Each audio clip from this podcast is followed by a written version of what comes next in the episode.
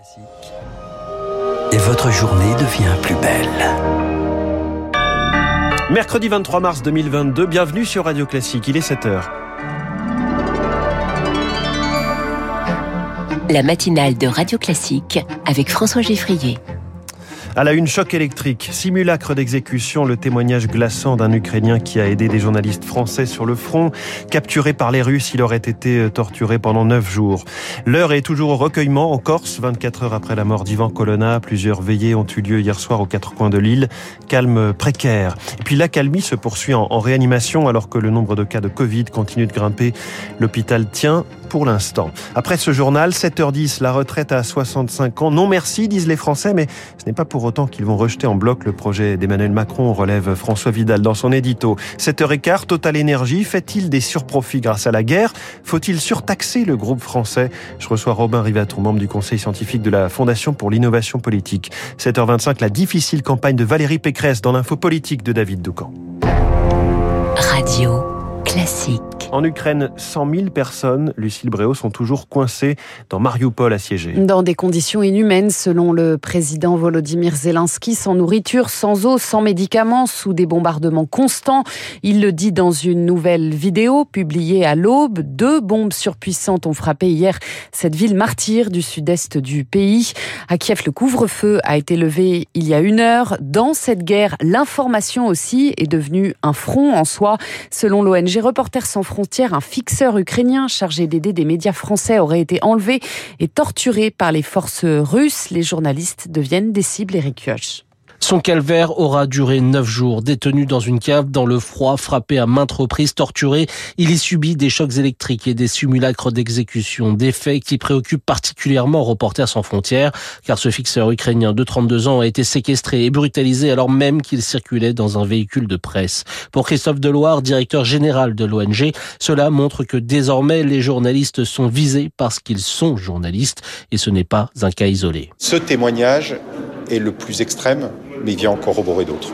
C'est évidemment une chose qui est extrêmement préoccupante pour l'avenir des reporters en Ukraine, qu'ils soient d'ailleurs étrangers ou ukrainiens. Les Ukrainiens étant encore plus en danger parce qu'ils ne sont pas préparés à ces contextes de guerre. Reporters sans frontières a déjà recensé d'autres cas préoccupants et craint le pire. Sur place, des journalistes de plusieurs nationalités ont eux aussi rapporté, notamment sur les réseaux sociaux, la disparition de leurs collègues et collaborateurs.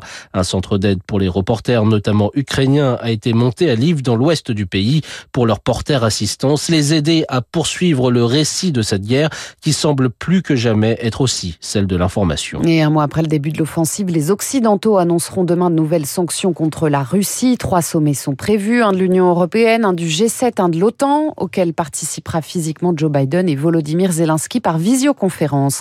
Le président ukrainien qui prendra la parole tout à l'heure à 15h devant les députés et les sénateurs français. Emmanuel Macron, lui, s'est entretenu hier une nouvelle fois avec Vladimir Poutine. Huitième coup de fil depuis le début du conflit et un constat.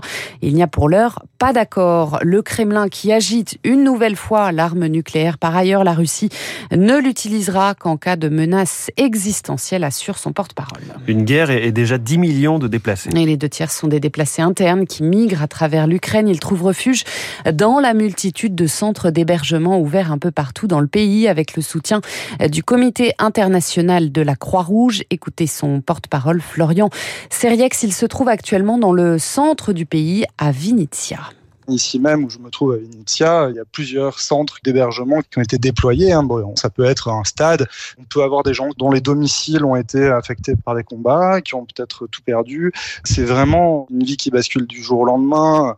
C'est euh, ne pas savoir exactement euh, est-ce que je dois essayer de faire ma vie là où je viens d'arriver, et, puisque peut-être qu'on va devoir repartir. C'est ça la question principale qu'énormément de gens se posent, même s'ils se déplacent dans une zone qui semble en sécurité à l'heure actuelle.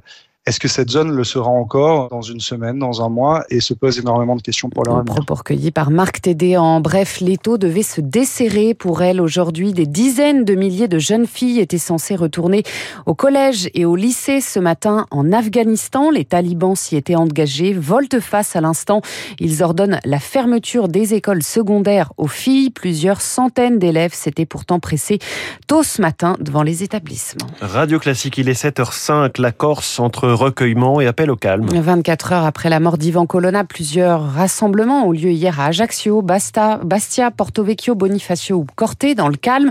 La collectivité de Corse a mis ses drapeaux en berne, un calme qu'il faut maintenir, a souligné hier Emmanuel Macron. Mais combien de temps va-t-il durer? Eh bien, c'est l'inconnu. Victoire Fort. Jusqu'aux obsèques, l'île sera calme, anticipent les élus corses. Le poids des traditions et le respect vis-à-vis des morts est trop important. L'enjeu et l'après. C'est le pire des scénarios, estime une parlementaire proche du dossier. Le risque principal, c'est la vengeance, poursuit-elle.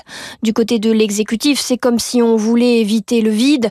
La situation reste fragile, souffle-t-on à Matignon. Pierre Alessandri et Alain Ferrandi, les membres du commando Erignac, seront donc transférés à la prison de Borgo, en Corse, mi-avril. Et les négociations quant à l'avenir institutionnel de l'île, Gilles Simeoni, le président autonomiste, sera à Paris dans 15 jours. Il faudra un acte fort de nature à éteindre les braises qui ne demandent qu'à être ravivées, estime un élu corse. Mais le calendrier est très serré. L'opposition réclame une commission d'enquête parlementaire. La majorité des Français sont convaincus qu'il y a eu un coup monté. Alors les nationalistes corses dit un député.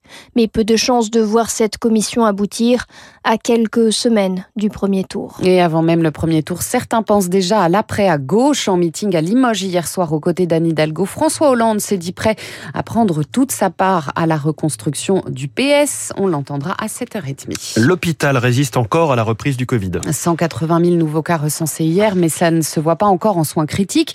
Si le nombre de patients admis à l'hôpital ne baisse plus, les admissions en réanimation elle continue de décroître. Alors pour le docteur Frédéric Adnet, chef des urgences en Seine-Saint-Denis, il faut profiter de cette accalmie.